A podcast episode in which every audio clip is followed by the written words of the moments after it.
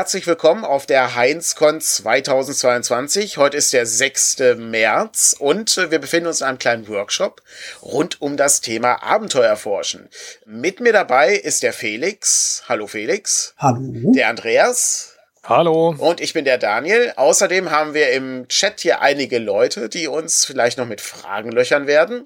Aber bevor wir dazu kommen, die werden wahrscheinlich ganz am Ende auftauchen oder ich flechte sie mal ein in die Beschreibung äh, oder in, die, in das Gespräch, was wir gleich führen werden, wollen wir kurz einmal einen kurzen Überblick geben, worum es hier gleich geht. Also, wir wollen heute in der Reihe Abenteuer forschen, das Abenteuer Der Tanz der Träume untersuchen, und zwar für das Rollenspiel Wesen. Das äh, ganze Abenteuer ist tief verwurzelt in die Hintergründe von Wesen und ich kannte die Hintergründe nicht. Darum machen wir jetzt nochmal einen kleinen Einschub, bevor wir mit der eigentlichen Folge starten, rund um das Thema Wesen. Die erste Frage, die ich Felix da stellen möchte, der das Ganze lektoriert hat, was sind Wesen überhaupt? Ja, was sind Wesen? Also tatsächlich Wesen sind Kreaturen der nordischen Folklore, zumindest der nordischen Folklore, wenn man im äh, normalen Setting spielt, also in Skandinavien, und zwar im 19. Jahrhundert. Und diese Kreaturen der nordischen Folklore, die leben so neben den Menschen, mal kommen sie mit ihnen in Kontakt, mal nicht. Und wenn ersteres passiert, dann kann es zu ziemlich großen Problemen kommen. Das ist vor allem im 19. Jahrhundert häufig der Fall, weil durch Industrialisierung, ähm, Urbanisierung und ähnlichem in Skandinavien ein großer gesellschaftlicher Umbruch stattfindet und alles, was die Menschen berührt und deren Dasein stark verändert, berührt auch die Wesen. Und es ist dann tatsächlich so, dass diese Wesen normalerweise die Fähigkeit haben, komplett unsichtbar zu sein und über verschiedene andere magische Fähigkeiten verfügen, so dass die meisten Menschen, die mit ihnen irgendwie in Kontakt kommen, gar nicht wissen, wie ihnen geschieht. Die kennen höchstens äh, Legenden über sowas. Es gibt allerdings Menschen, die aus verschiedensten Gründen in der Lage sind, ähm, die Wesen immer wahrzunehmen. Sie haben den sogenannten Blick. Und sie werden gerne als Donnerstagskinder bezeichnet. Und genau solche Menschen spielt man. Ausgezeichnet. Das wäre nämlich meine zweite Frage gewesen. Was sind Donnerstagskinder? Denn offensichtlich sind die Charaktere nämlich Donnerstagskinder. Und die können also die Wesen sehen. Was aber definitiv der Fall ist, man sieht aber die Auswirkungen dieser Wesen, richtig? Oh ja, die sind äh, meistens nicht nur zu spüren, sondern auch zu sehen, vor allem eben in dem Moment, wo ein solches Wesen aus welchen Gründen auch immer mit den Menschen in seinem Umfeld in Konflikt gerät.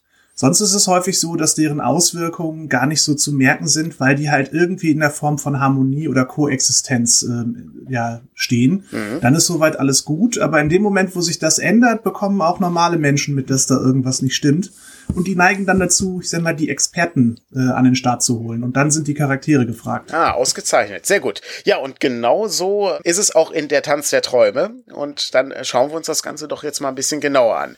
Wie gesagt, äh, wer das Abenteuer noch spielen möchte, sollte natürlich jetzt äh, nicht mehr zuhören, weil wir im Grunde jetzt alles erklären, alle Geheimnisse aufdecken und alle Dinge äh, untersuchen, äh, die die Charaktere auch untersuchen werden. Und dann ähm, lohnt es sich also, das Ganze nicht mehr zu spielen, wenn man dann ja im Grunde alles schon weiß äh, bei dieser kleinen investigativen Geschichte. Das Abenteuer ist im Original 2020 erschienen, im Grundregelwerk. Die Ausgabe, die wir haben, ist äh, aus dem Jahr 2021 vom Uhrwerk Verlag. Äh, den Autor konnte ich leider nicht ermitteln, äh, das steht leider nicht dabei. Das Abenteuer hat 17 Seiten und wir wollen uns als erstes mal mit dem Inhalt beschäftigen. Andreas, Worum geht's denn in diesem Abenteuer, kurz zusammengefasst? Also das ist quasi das, das Beispielabenteuer im Grundregelwerk und das ist auch mit dem Metaplot äh, verwurzelt, von dem ich wahrhaftig auch keine Ahnung habe, weil ich habe das Abenteuer gelesen und habe das gespielt als Spieler und da das auf einer Con war, habe ich die, den Metaplot nicht mitgekriegt. Da müssten wir also Felix noch fragen, wie da die genaue Einbindung ist. Da kann ich gleich gerne ein bisschen was zu sagen, aber auch vielleicht nicht so viel, wie du erwartest, weil viel von dem Metaplot ist anscheinend noch nicht geschrieben. Ah, okay. Äh, so, so hatte ich das auch erahnt dass das in späteren äh, Quellenbüchern kommt, genau. Also das Abenteuer selbst, das spielt in dem Wirtshaus Hexenkatze, was etwas abseits gelegen ist. Das heißt, wir haben da keine, keine Stadt drumherum, kein Dorf, sondern das ist äh, einfach in der Mitte von, also einer Straße in der Mitte von nichts sozusagen. Und da geht ein Geist um in dieser Hexenkatze. Vor 50 Jahren sollte nämlich äh, ein äh, junger Mann namens Oskar Jort aufgenommen werden, beziehungsweise der sollte bei einem speziellen geheimen Plan mitmachen, der diese Donnerstagskinder angeht und äh, fand den Plan aber blöd und war entsetzt und hat gesagt, da mache ich nicht mit und wurde daraufhin von den anderen Mitverschwörern, die ihn damit einbinden wollten, umgebracht. Und das findet er ziemlich ungerecht und spukt jetzt deswegen in diesem Haus rum. Das Haus selber, da wohnt inzwischen ein Wirt mit seiner Tochter. Der Wirt hat was gegen Kunst und ist um es mal deutlich zu sagen, ein brutales Arschloch, der, sagen wir mal, äh, seiner Meinung äh, handgreiflich Ausdruck verleiht in der Familie.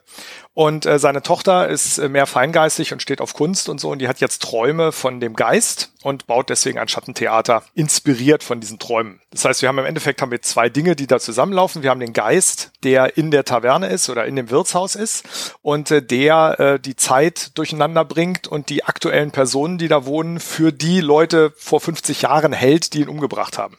Das heißt, der Wirt denkt, er ist äh, eigentlich sein Großvater oder er, er denkt, der Wirt wäre sein Großvater, der ihn umgebracht hat und die Charaktere, die kommen, das sind dann, da denkt er, das wären die drei anderen Leute, die ihn damals da mit umgebracht und verscharrt haben.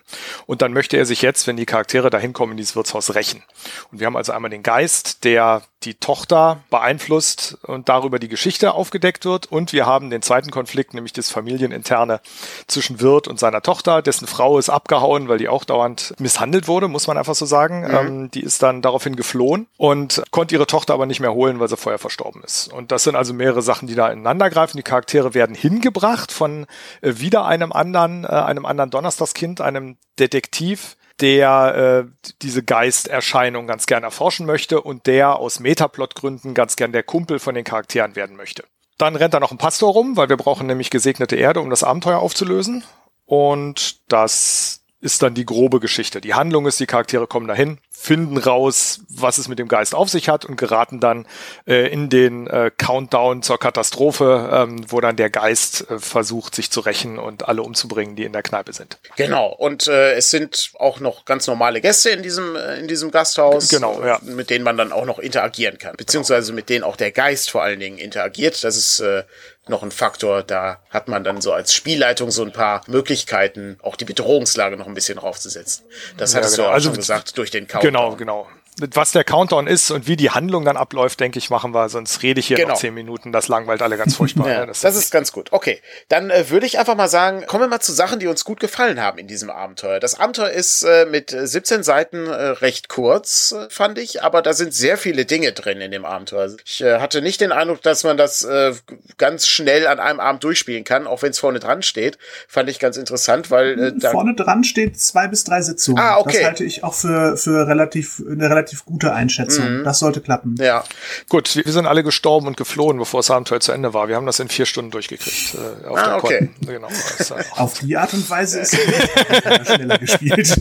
genau, nee, wir hätten das aber fertig gekriegt, das Abenteuer. Also der hat das schon äh, so so gedeichselt der Spielleiter, dass das für einen für einen langen Con-Slot, also kein vier Stunden Slot, aber so ein so ein langer Nachmittagsslot von sechs acht Stunden ähm, kriegt man das durch. Am Anfang gibt's irgendwie noch ein paar Hinweise, was man noch vorher machen kann und so. Und dann kann man die Anreise irgendwie verkürzen und dann dann passt das ja. Aber gut, äh, wir kommen mal jetzt zu den Sachen, die uns gut gefallen haben. Und äh, ja, Felix, was ist denn so eine Szene oder so eine Besonderheit an dem Abenteuer, die dir gut gefallen hat?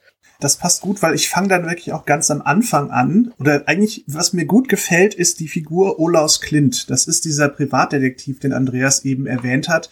Der ist nicht direkt der Auftraggeber der Charaktere, aber der ist derjenige, der die Charaktere herruft. Und der ist eine extrem klischeehafte Figur, aber auf eine gute Art und Weise. Das beginnt mit der Einladung. Da kriegen die Charaktere nämlich ein Flugblatt für dieses Schattentheater, das die Tochter des Wirts veranstaltet.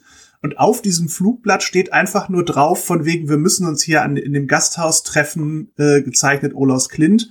Und das von einer Person, die die Charaktere nicht kennen. Von dem haben die noch nie gehört. Die können im Vorfeld ein bisschen rausfinden, dass der irgendwie als äh, Privatdetektiv arbeitet und dass der halt auch wohl so für so esoterische Fälle rangezogen wird. Also vielleicht ist er denen gar nicht so unähnlich. Aber der ist erstmal eine unbekannte Größe. Und dann ist es tatsächlich so, die Charaktere fahren mit der Kutsche zum Gasthaus, kommen da an in einem Gewittersturm. Um sie herum bricht quasi gerade die Hölle los. Und draußen steht der Olaus Klint unterm Vordach des Stalls, wie so, so das im Auge des Sturms und raucht gemütlich Pfeife. Mhm.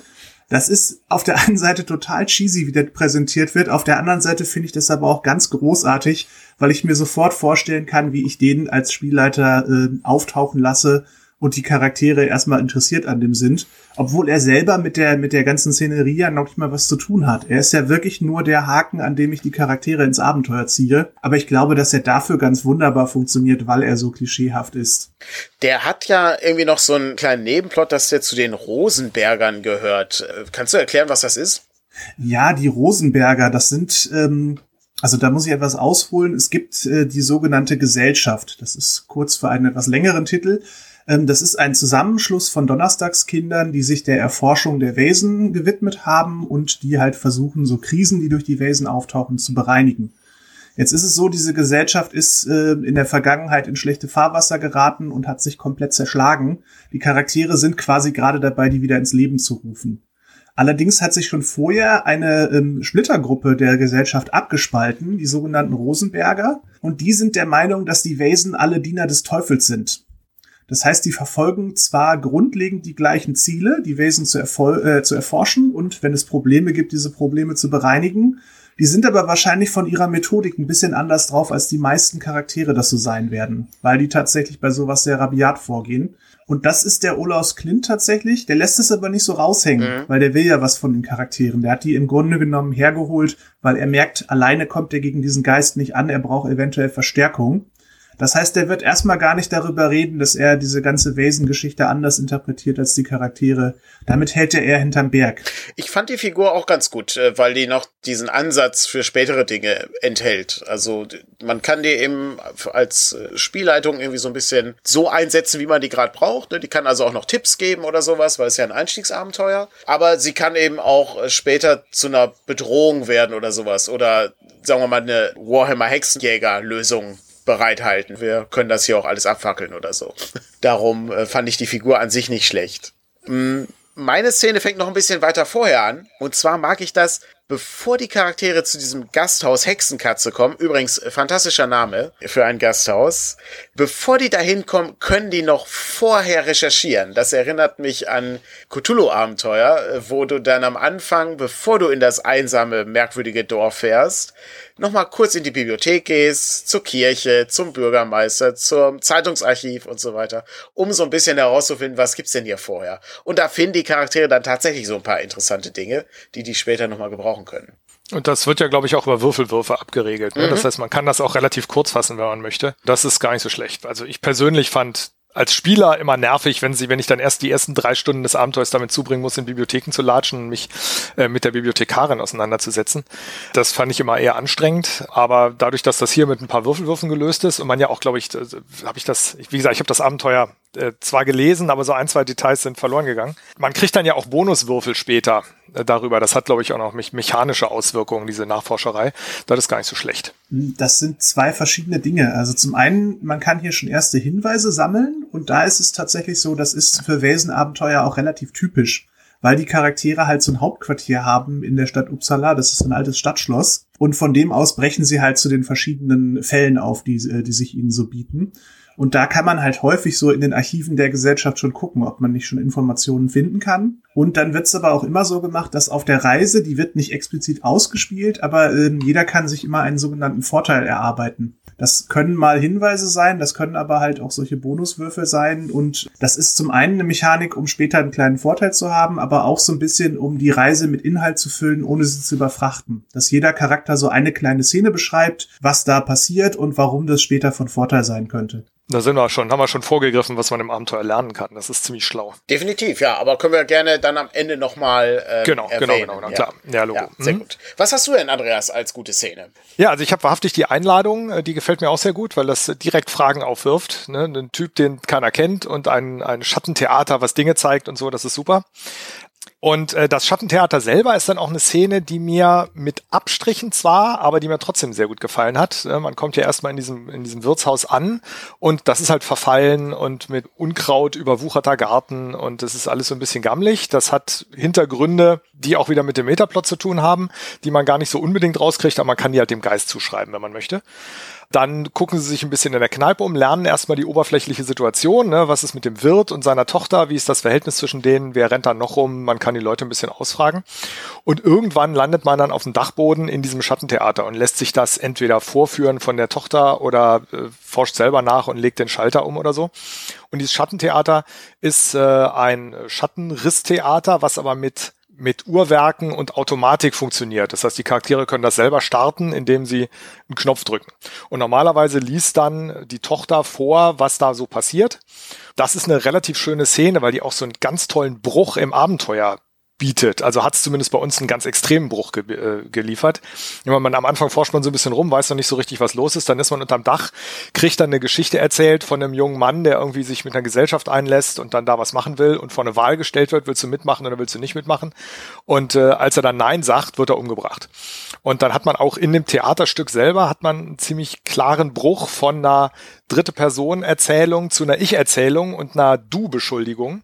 Und dann rast dann da noch so ein Geist äh, einmal durchs Zimmer, dass man eben weiß, dass man es mit einem bösen Geist zu tun hat. Und äh, dann wird dann auch sofort die Doom Clock gestartet, also dieser Countdown in die Katastrophe, der ja auch immer eine Rolle spielt in den Abenteuern. Und dann geht halt da das Chaos los. Dann wird's richtig gruselig. Dann haben wir irgendwie quasi Zombies und alles wird eiskalt und äh, ich weiß nicht was alles. Ähm, den Bruch, den fand ich super. Das ist so ein schöner, so ein schöner Twist irgendwie. Das ist so, weiß nicht, wie ein Film manchmal, wenn man dann irgendwie denkt, so, aha, gruselig, gruselig, gruselig. Und dann in der Mitte äh, kriegt man auf einmal einen Tritt in den Hintern und alles geht in die Katastrophe über. Das ist eine sehr schöne Szene. Aber die Abstriche sind, die ist ein bisschen lang und das Theaterstück selber ist sehr viel Vorlesetext oder ein sehr langer Text, der meiner Meinung nach auch nicht sehr gut geschrieben ist. Also der ist gut übersetzt, aber das Original ist nicht gut geschrieben. Das fand ich ein bisschen unübersichtlich. Da würde ich eingreifen als Spielleiter. Aber sonst tolle Szene. Du hattest jetzt gleich mehrere Dinge aufgegriffen, die ich auch kurz hier auf meiner Liste hatte. Äh, zum einen, äh, Schattentheater an sich ist ein super Ding. Ja. Hat jeder, hat jeder irgendwie so Kindheitserinnerung dran und so. Ist eine super Sache. Ist auch irgendwie ein bisschen unheimlich. Als Grundkonzept schon nicht schlecht. Das zweite Ding ist, hast du erwähnt, dass die Taverne eben so verfallen ist und irgendwie so kaputt geht und da trotzdem aber noch Gäste drin sind und so, aber es regnet trotzdem rein und das ist äh, Teil des Metaplots, wie du richtig sagtest, weil diese Anwesenheit von diesen Wesen sorgt dafür, dass auch der Verfall eintritt. Also das fand ich auch ziemlich gut. Und das findet sich auch noch darüber hinaus ähm, sehr schön, weil, also du hast schon gesagt, Schattentheater ist sowieso toll. Und ich, also ich würde mir auch immer vorstellen, für so Charaktere aus dem 19. Jahrhundert ist Schattentheater definitiv für sich schon was total Faszinierendes und Wundersames. Und es wird dann halt auch so beschrieben, dass dieses Schattentheater losgeht und die Sophia, die daneben sitzt, liest den Text vor. Und irgendwann im Laufe dieser Sache, wo dann auch dieser Punkt kommt, wo das Ganze kippt, wird halt auch beschrieben, dass auf einmal die Schatten da an der Wand so aussehen, als könnten die Mechanismen die eigentlich in der Form nicht mehr erzeugen. Und die Stimme von Sophia ähm, rutscht auf einmal ab und wird immer tiefer und wird zu einer männlichen Stimme, weil sie halt plötzlich mit der Stimme des Geistes spricht. Das wird an der Stelle auch nochmal mittransportiert. Das ist vielleicht auch eine Möglichkeit, wie man auch mit einer eingekürzten Version dieses, äh, dieses Textes das vermitteln kann, dass auf einmal da irgendwas mit drin steckt, was nicht mehr mit rechten Dingen zugeht. Das ist auch eine generelle Sache, das ist keine Einzelszene im Abenteuer, aber was mir generell sehr gut gefallen hat, die Stimmung ist schon super. Diese einsam gelegenes Gasthaus, was Hexenkatze heißt, was mhm. verfällt, mit einer, mit einer komischen Familienverhältnis da vor Ort, der halt unangenehm ist, ein Schattentheater und dann kommt ein Geist drauf. Das ist stimmungsmäßig schon sehr, sehr gut. Und es gewittert auch. Ja, ja, genau, stimmt, das auch noch, ja. Ich finde, das liegt auch daran, dass das Gasthaus ist eben als Ort für so eine Erzählung ganz gut. Also, ja. weil es ist ja eigentlich ein Ort der Zuflucht, ein Ort, wo man irgendwie ne, rasten kann und so. Und hier ist es eben eine Verkehrung. Ne? Also hier ist eigentlich jede Situation, die man hier erlebt, unangenehm. Der Wirt ist gewalttätig gegenüber seiner Tochter. Die Gäste werden irgendwann anfangen, Schlaf zu wandeln und die Charaktere angreifen. Es äh, tropft rein. Der Geist äh, sorgt für eine gewisse Kälte, die hier drin ist und so. Und ne, dieses Schattentheater oben und ne, alles ist irgendwie geheimnisvoll und, und schrecklich. Das ist also eine schöne Verkehrung. Äh, es gibt ja häufiger mal so Gasthausabenteuer, wo äh, die Charaktere einfach nur irgendwo einkehren wollen und dann passieren schlimme Dinge. Insofern finde ich das hier auch sehr, sehr schön als äh, Einstieg. Und äh, tatsächlich ist das ja auch für Leute, die sonst Fantasy-Abenteuer spielen, weil das ist ja schon ein Setting, was hier in der Realität verwurzelt ist, ist natürlich das Gasthaus trotzdem irgendwie ein bekannter Ort. Ja, also ne, wie oft äh, starten Abenteuer in Tavernen? Das haben wir hier auch. Definitiv, auch wenn die Taverne da, wie du schon sagst, etwas anders funktioniert und man nicht den düsteren Auftraggeber hinten am Tisch hat, der einem dann sagt, wo der, wo die Quest stattfindet, sondern stattdessen ist die Taverne selber der Ort und das ist, also da greife ich so ein bisschen vor zu den Dingen, die mir gut gefallen haben. Das Abenteuer schafft es einfach unheimlich gut auf ähm, physisch ganz begrenztem Raum ganz viel äh, Hinweise und Möglichkeiten zu interagieren unterzubringen. Mhm. Das ist immer so in den Wesen-Abenteuern, dass die sehr viel Wert darauf legen, zu sagen, es gibt in diesem Abenteuer so drei bis vier Schauplätze, mhm. also Orte, an denen Hinweise zu finden sind. Und dann wird auch explizit gesagt, klar, die Charaktere können sich auch anderswo umtun und äh, man kann als Spielleiter dann auch anfangen, dazu improvisieren. Man wird aber auch ermutigt zu sagen, Leute, das ist schön, dass ihr euch hier umseht, aber hier gibt es tatsächlich gar nichts zu entdecken. Also es wird sehr deutlich äh, gemacht, es gibt ein paar wichtige Orte. Da soll man natürlich auch immer schön hinlenken. Und da sind die Hinweise und die Action und die Handlung zu finden. Und der Rest, auch wenn der eigentliche, also die eigentliche Örtlichkeit des Abenteuers größer ausfällt, wird bewusst ausgespart. Das macht es für die Spielleitung natürlich einfach leicht, sich vorzubereiten, weil man muss nicht das komplette Dorf im Blick haben, sondern es reicht, die drei Häuser zu, äh, zu kennen, wo die wirklich wichtigen Dinge passieren. Und hier sind es nicht drei Häuser, sondern hier sind es tatsächlich drei Räume. Äh, das habe ich mir auch aufgeschrieben. Wenn wir so den, uns mal den Aufbau anschauen, äh, ich bin mir sicher, da hast du auch noch ein paar Sachen aufgeschrieben, Andreas. Ja, so ganz grob zumindest. Ne? Das mhm. wäre dann was, was lernt man aus dem Abenteuer. Also der Aufbau, der ist schon ganz geschickt. Da wäre ich aber schon bei der ersten Frage, nämlich man muss die Leute auch äh, zu den Orten hinleiten können. Und das gelingt in dem Abenteuer, zumindest bei uns im Testspiel ist das so mittelgut gelungen, weil wir einen Raum oder, oder eine Örtlichkeit einfach nie als anlaufenswert wahrgenommen haben. Und dementsprechend haben wir sehr viele Dinge einfach gar nicht rausgefunden. Ähm, vielleicht machen wir erstmal die guten Sachen weiter und dann komme ich, komme ich zu den Fragen. Genau, ich habe nämlich noch ein paar Dinge, die gut sind. Äh, ja, ja, genau, eben. Ne, genau, noch, nicht, auch noch, was. noch nicht, noch nicht vorgreifen mit den Fragen. Eben, eben, ähm, eben, ne, genau. Ich war beim Aufbau, also mir hat der Aufbau eigentlich auch gut gefallen. Ne? Es sind drei Orte, die man untersucht. Wir haben also den Speisesaal, den Dachboden und Noras Zimmer. Nora ist die Mutter, ähm, die ähm, äh, ne, sich getrennt hat von ihrem Mann und ihre Tochter eigentlich nachholen wollte, aber das nicht mehr geschafft hat. Äh, und da findet man da eben auch das, äh, ne, das, das Tagebuch und die äh, okkulte Bibliothek und so weiter. Das ist sozusagen der erste Teil dieser Ermittlung. Dann haben wir aber gleichzeitig noch dieses Personengeflecht von den Leuten. Wir haben äh, den Wirt und seine Tochter, die Beziehung dazwischen, die Beziehung zwischen dem Geist und dem Wirt, etc. etc. Also es ist sehr, sehr viel Personengeflecht auch noch auf engstem Raum. Und dann haben wir eben den Drauger, also diesen Geist als Bedrohung, der immer wieder auftaucht und eben im Hintergrund diesen Countdown, der abläuft. Das ist schon ganz clever gemacht. Also da kann man als Spielleitung ziemlich gut durchkommen, weil es gibt, wie Felix schon richtig gesagt hat, es gibt nicht ganz so viele Orte, die man untersucht, aber gleichzeitig gibt es eben genug zu tun die ganze Zeit. Das Personengeflecht ist auch relativ gut zu durchschauen, zumindest die Hälfte davon. Mhm. Also das, das, äh, ne, die, die, die offensichtliche Hälfte, sag ich mhm. mal, die äh, in der Kneipe selber ist, das ist halt relativ schnell eindeutig. Ne? Töchterchen äh, wird angesprochen auf das Schattentheater, ihr Vater kriegt das mit und dann äh, schleift er sie in die Küche und äh, erzählt ihr ein paar Takte, was er von Kunst hält und was, warum die dann ihre Zeit verplempert mit so einem Mist und dass er das doch eigentlich verboten hätte. Und das kriegen halt alle mit und da hat man schon mal einen wichtigen Teil. Dass die Mutter weg ist, kann man sich gut erzählen lassen von irgendwem, der sonst noch da ist. Mhm. Da ist, da ist tatsächlich ein äh, Gast empfehlenswert, weil da sitzt so ein Bauer aus der Umgebung, der ist ein Stammgast und der ist halt ein, ein Freund des Wirtes, der kennt auf jeden Fall die Familiengeschichte. Den würde ich da als Spielleiter äh, zum Einsatz bringen, dass der den Charakteren was darüber erzählt. Genau so war es bei uns auch, als wir Spieler waren, ja. Der hat uns dann da direkt so ein bisschen was drüber erzählt und hat sich das ein oder andere Getränk ausgeben lassen. Nette Figur, weil der ja einerseits der Freund von dem Wirt war, aber andererseits trotzdem mitgekriegt hat, dass der Wirt halt nicht so nett zu seiner Familie ist und war.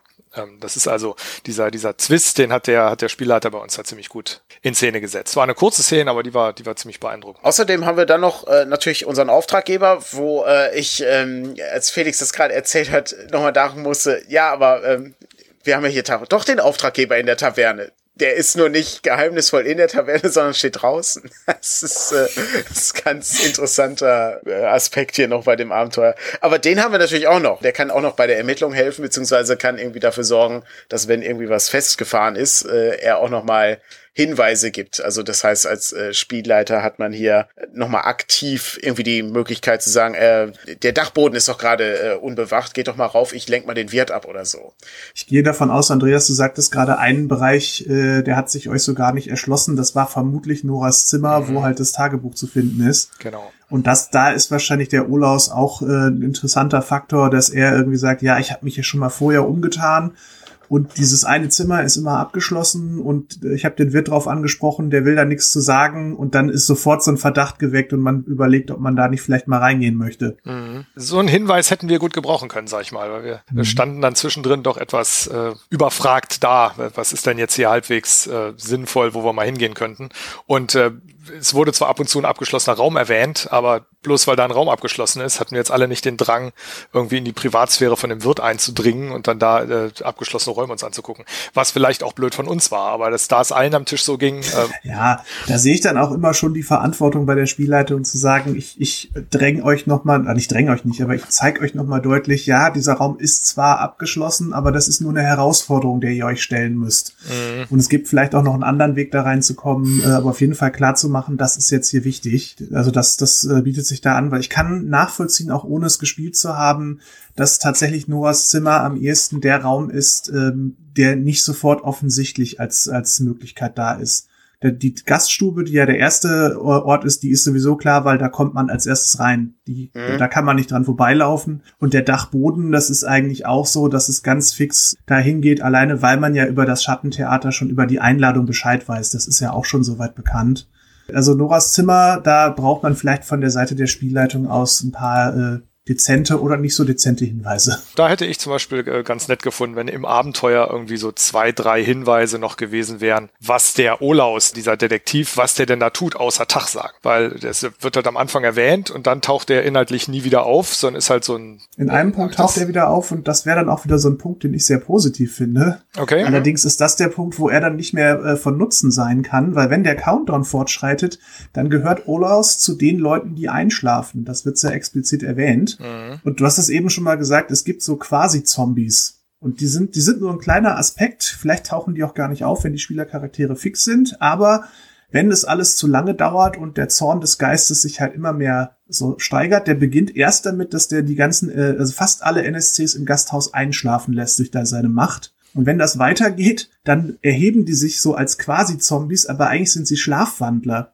Und das ist wieder so ein Spiel mit den Klischees. Hier wird nicht das Klischee normal aufge äh, aufgesetzt, sondern es wird so ein bisschen gebrochen. Die äh, verhalten sich zwar wie Zombies und sind auch nicht, ähm, ja, nicht geschickter oder gewitzter als Zombies, aber die wirken ganz anders, weil man weiß zum einen, die sind nicht tot und zum anderen, die murmeln immer die Namen von, von den äh, Mördern des Geistes vor sich hin, was ich sehr, sehr stimmungsvoll finde. Was halt auch ganz schön ist, wenn man weiß, dass die nur schlafen, dann ist halt auch die Pistole nicht der erste Ausweg, den man hier, den man hier wählt, ne? sondern man muss sich dann schon ein bisschen was ausdenken. Ne? Ja, genau. Das bleibt zumindest zu hoffen. Und gleichzeitig murmeln die die Namen. Das mhm. ist schon sehr gut. Das habe ich mir auch aufgeschrieben, dass mir das sehr gefallen hat. Und ja, im Idealfall tötest du eben keine Unschuldigen, die irgendwie rein zufällig in diesem Gasthaus sind. Ne?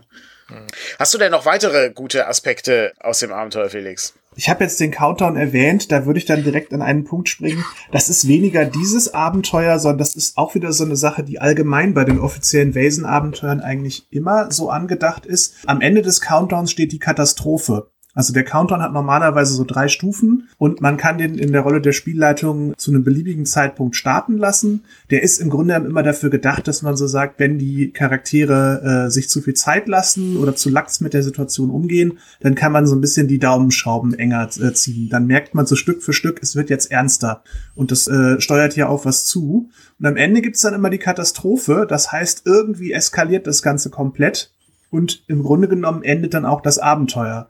Das Tolle dabei ist aber, das Ende Abenteuer endet dann eben nicht damit, dass die Charaktere alle tot sind oder alle wahnsinnig sind und jetzt die Kampagne auch vorbei ist, sondern diese Katastrophen sind normalerweise immer so gestaltet, dass danach die Welt sich weiterdreht. Man wird zwar wahrscheinlich mit einem ziemlich schlechten Gefühl nach Hause fahren, aber man fährt nach Hause und man kann dann das nächste Abenteuer spielen.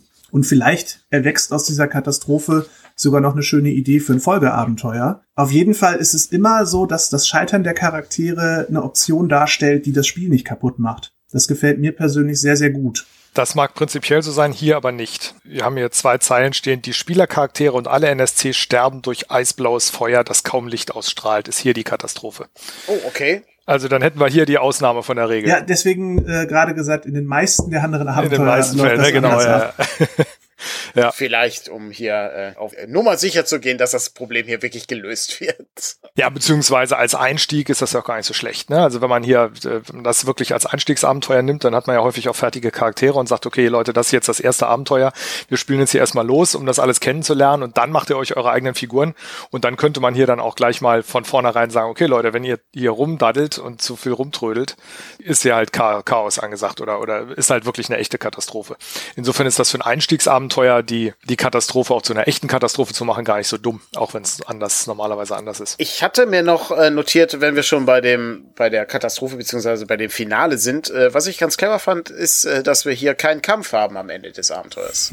ist nämlich sonst äh, ganz klassischerweise haben wir hier die Situation, wir müssen jetzt den Geist irgendwie besiegen und dann äh, müssen wir irgendwie ein Ritual abhalten oder was auch immer, ne? Aber hier, hier läuft das ein bisschen anders. Felix, äh, du kennst das Abenteuer auch. Wie läuft das denn hier ab? Also tatsächlich, das ist aber wieder was, da, da kann ich wieder von diesem Abenteuer auf Wesen-Abenteuer im Allgemeinen springen. Die sind immer so angelegt, also Wesen können nicht im Kampf besiegt werden. Es gibt ein ganz paar Ausnahmen, ist jetzt kein großer Spoiler oder so. Beispielsweise es gibt den Werwolf als Wesen. Den kann man tatsächlich töten, wenn man weiß wie. Das ist auch nicht so das große Geheimnis, was man da tun muss. Äh, das ist ja in der Folklore eher bekannt. Aber normalerweise, es hilft nichts, ein Wesen ähm, im Kampf anzugehen. Man kann das zwar zeitweilig vertreiben, aber das wird wieder auftauchen. Auf die eine oder andere Art und Weise taucht es wieder auf. Und stattdessen gibt's immer irgendeine Form von Ritual, die man durchführen muss, um dieses Wesen zu bannen. Sei es, dass man es beruhigt, sei es, dass man es zu, sogar zur ewigen Ruhe legt, wie wir es hier ähm, haben. Aber es gibt irgendeinen Trick, den man rausfinden muss und mit dem kann man auch immer ohne Kampf das Wesen unschädlich machen. In diesem Fall besteht das darin, dass man den armen Oscar Jord, der vor 50 Jahren hier getötet und im Erdkeller verscharrt wurde, den muss man tatsächlich ausbuddeln und muss ihn in geweihter Erde bestatten. Er muss also das Begräbnis bekommen, das ihm nie vergönnt war. Und in dem Moment wird sein Geist sich tatsächlich zur ewigen Ruhe begeben und wird äh, und das Abenteuer endet auf positive Art und Weise. Übrigens eins der großen Alleinstellungsmerkmale, abgesehen von der Stimmung und so weiter, von Wesen allgemein. Das, das Monster als Rätsel, das finde ich ziemlich gut. Das ist, äh, ist generell für mich ein Grund, warum ich das Spiel so mag. Und häufig das Monster als Opfer. Hier haben wir genau auch so ein das Beispiel. Der Oscar Jord ist eigentlich eine ganz tragische Figur. Der kann nichts für das, was da passiert. Ganz im Gegenteil. Der ist ziemlich übel mitgespielt worden. Das werden die Charaktere nicht unbedingt rausfinden, weil man erfährt zwar so ein bisschen was über seine Geschichte, aber wenn man das äh, Abenteuer liest, so im Hintergrund wird es noch ein bisschen ausführlicher beschrieben. Der hat kein schönes Leben gehabt und vor allem das Ende seines Lebens war halt Verrat durch sehr, sehr enge Freunde, die ihn dann umgebracht haben. Und das ist tatsächlich äh, eigentlich eine Figur, ja, die hat nichts Böses an sich, sondern die ist genauso Opfer der Umstände und ist ausgenutzt worden. Hat denn jemand noch gute Szenen in dem Abenteuer oder gute Dinge in dem Abenteuer? Ich habe äh, tatsächlich nur noch einen Aspekt äh, und der geht noch mal ein bisschen zurück, aber vielleicht hat jemand noch was anderes. Äh ihr habt alles schon genannt, also das ist. Äh, okay. ich hätte nur noch so eine Kleinigkeit. Ja. Also das ist einfach die verschiedenen Hinweise, so die wichtigen Informationen, die man ähm, bekommen muss, die tauchen selten nur an einer Stelle auf, sondern die werden häufig in anderer Form noch mal irgendwo anders untergebracht. Und das finde ich für so Ermittlungsabenteuer immer eine unheimlich gute Idee, dass man nicht sagt, wenn ihr nicht an genau der einen Stelle nachgeguckt habt, dann werdet ihr leider diesen einen Hinweis nicht bekommen. An ein, zwei Punkten passt das meiner Meinung nach auch nicht so gut, weil da die Hinweise, also gerade so was, was die, den Hintergrund von diesem Geist angeht, die könnte man ganz am Anfang oder ganz am Ende finden. Das ist so ein bisschen unglücklich gelöst, aber insgesamt, man hat selten das Gefühl, dieser Hinweis ist nur an Ort X zu finden. Das äh, gefällt mir gut. Mhm. Ich habe noch so Kleinigkeiten. Also zum einen sind die äh, Illustrationen der Charaktere sehr schön. Also die Figuren, ne, der Wirt und äh, seine Tochter sind beispielsweise sehr gut getroffen. Das gilt ja auch für den gesamten Band. Ne? Also Eggerkranz ist ja der Künstler dazu. Das passt schon ganz gut.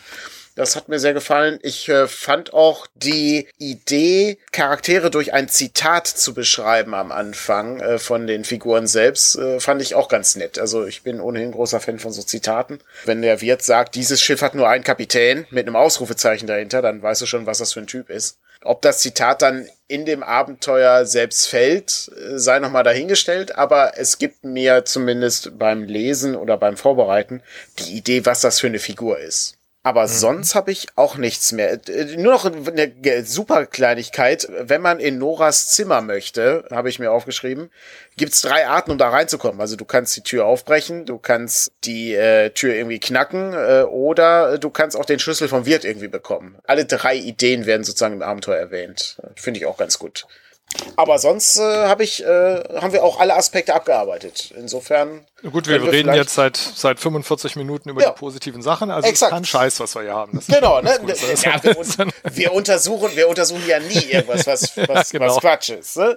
Aber ja. selbst bei den besten Dingen, äh, die es gibt, äh, äh bleiben natürlich Fragen übrig ans Abenteuer. Ich würde gerne mal mit der ersten Frage anfangen. Was hält mich als Spielerfigur davon ab, dem Wirt sofort auf die Fresse zu geben. Ganz ehrlich, das ist eine, es ist eine sehr unsympathische Figur. Und die ist auch bewusst so angelegt, dass sie unsympathisch ist. Aber warum sollte ich dem nicht mal hier kurz die Meinung geigen? Was, ja, was hindert weiter mich daran? gefragt, warum soll ich dem unter Umständen noch das Leben retten? Also Exakt. Ich habe den auch auf meiner Liste stehen. Die Frage ist bei mir wirklich, warum muss der Sami, der Wirt, so negativ besetzt sein? Weil es ist tatsächlich so, der hat faktisch also das, das Netteste, was man über den sagen kann, ist, der ist an technischem Fortschritt interessiert. Was jetzt ja. auch nicht unbedingt das größte Kompliment ist. Ansonsten ist der wirklich durchweg ein absolut schlimmer Mensch. Der ist so ein selbsternannter Patriarch, der hat seine Frau geschlagen, der schlägt seine Tochter, der misshandelt die auch auf psychische Art und Weise, der ist wirklich schlimm. Und dann gibt's halt in dem Countdown ähm, so zwischen dem alle NSCs schlafen ein und alle NSCs steigen als Schlafwandler wieder auf, gibt's noch so eine Zwischenstufe, da äh, beherrscht der Geist den, den Sami und will den dazu bringen, sich selbst umzubringen, weil er halt Sami für dessen Großvater hält, der ja den Mord an dem Geist begangen hat. Und dann geht das Abenteuer ganz selbstverständlich davon aus, dass die Charaktere natürlich versuchen werden, das zu verhindern so wie dieser NSC aber präsentiert wird, kann ich mir gut vorstellen, dass viele Leute sagen, ja, dann soll er das mal machen. Weil der halt wirklich, der hat nichts Positives an sich. Mit dem kann man nicht sympathisieren. Es sei denn, man ist selber wirklich ein bisschen fragwürdig da könnte ich jetzt aus Spielersicht, weil ich habe das ja, mein, mein erster Kontakt zu Wesen war ja dieses Abenteuer auf einer Con. Wahrhaftig ist keiner von uns auf die Idee gekommen, in die Küche zu stürmen und den zu vermöbeln. Faszinierend. Ähm, ganz simpel deswegen, weil das kein Fantasy-Abenteuer war. Mhm. Ähm, oder ist. Wir sind in einem Gasthaus Ende des 19. Jahrhunderts. Wir waren ja auch alle nur, ich, also ich glaube nur die Hälfte von uns war bewaffnet, ne, weil wir sind ja mehr so Detektivleute, die halt Rätsel lösen wollen. Wir haben uns alle nicht als Leute gefühlt, also auch wenn man sich so die Archetypen anguckt, wer man so ist, ja, das sind keine Kämpfertypen, die irgendwo hingehen und Leute, bloß weil sie Arschlöcher sind, umbringen mhm. oder verprügeln oder irgendwie sowas. Insofern ist das bei uns wahrhaftig nicht aufgetaucht. Und äh, dass man den daran hindern will, sich umzubringen, würde ich auch fast sagen, zum einen, wenn das keiner macht, was soll's, das macht ja das Abenteuer nicht kaputt. Und selbst wenn die Charaktere in die Küche stürmen und dem den Hintern versohlen und sagen, wenn du noch einmal deine Tochter anfasst, dann ist hier was los, Keule, selbst dann geht das Abenteuer ja weiter der Geist mhm. ist ja immer noch da und der will sich ja immer noch rächen. Der will sich auch nicht nur an dem Sami rächen, an dem Vater, sondern er will sich auch an den Charakteren rächen, weil er denkt, die wären die drei anderen, ähm, die da äh, aufgetaucht sind. Insofern macht das das Abenteuer nicht kaputt. Ja, man hat hier eine Situation, wo man eine sehr emotionale Situation, die auch dieses ganze Verfall, hier ist alles ein bisschen furchtbar und so ja auch sehr schön darstellt, weil da halt auch einfach eine sehr unsympathische Person noch der, der Chef ist.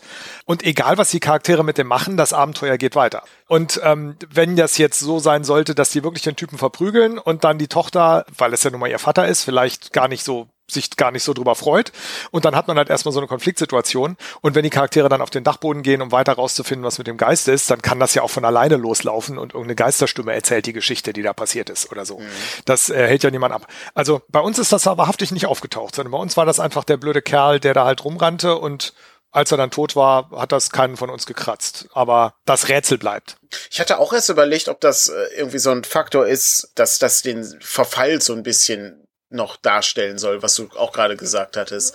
Also, dass auch der Wirt sozusagen moralisch verfällt oder auch unter diesem Einfluss ist. Aber ich äh, glaube, das ist äh, gar nicht so vorgesehen. Ich glaube, das ist tatsächlich das, einfach das. Das einfach denke ich auch nicht, weil man tatsächlich auch schon, wenn man so die Vorgeschichte liest, der mhm. ist nicht erst seit kurzem so. Genau, der das war schon immer so. scheint wohl genau. schon immer so gewesen so. zu sein, dass mhm. der so drauf ist. Und das kriegt man ja auch von seinem Kumpel da an der, an der Theke, an dem leicht besoffenen, zumindest bei uns war er leicht besoffen, kriegt man das ja auch erzählt, dass der schon immer so war. Ähm, aber da würde ich gleich mal direkt aufgreifen, meine, meine nächste Frage an das Abenteuer. Ist diese Ebene nicht eine Ebene zu viel? Also ich finde wahrhaftig, dass der, die Informationsmassen, die wir ja haben, dass wir zwei Konfliktebenen haben und die eine Ebene halt auch prinzipiell jetzt erstmal überhaupt nichts mit der Geschichte selbst zu tun hat, sondern einfach eine völlig losgelöste Familiengeschichte ist eine tragische, wo ein tyrannischer Vater die, äh, sämtliche Familienmitglieder vertreibt, unterdrückt oder was auch immer. Und dann muss man erstmal rausfinden, dass das, dass da, da eine Ebene drunter ist, nämlich die ganze Geistergeschichte und die Vergangenheit und so. Und das kam bei uns also auch nicht so richtig gut an. Wir haben das sehr viel mehr in diese ganze Donnerstagskinder-Verschwörungsgeschichte verschoben und gar nicht so in eine Familientragödie, dass wir für die Bösewichter gehalten wurden, und zwar persönlich, das haben wir auch nicht kapiert, sondern wir haben gedacht, der Geist will sich an der Gesellschaft rächen und hat uns einfach rausgepickt, weil wir in der Nähe sind.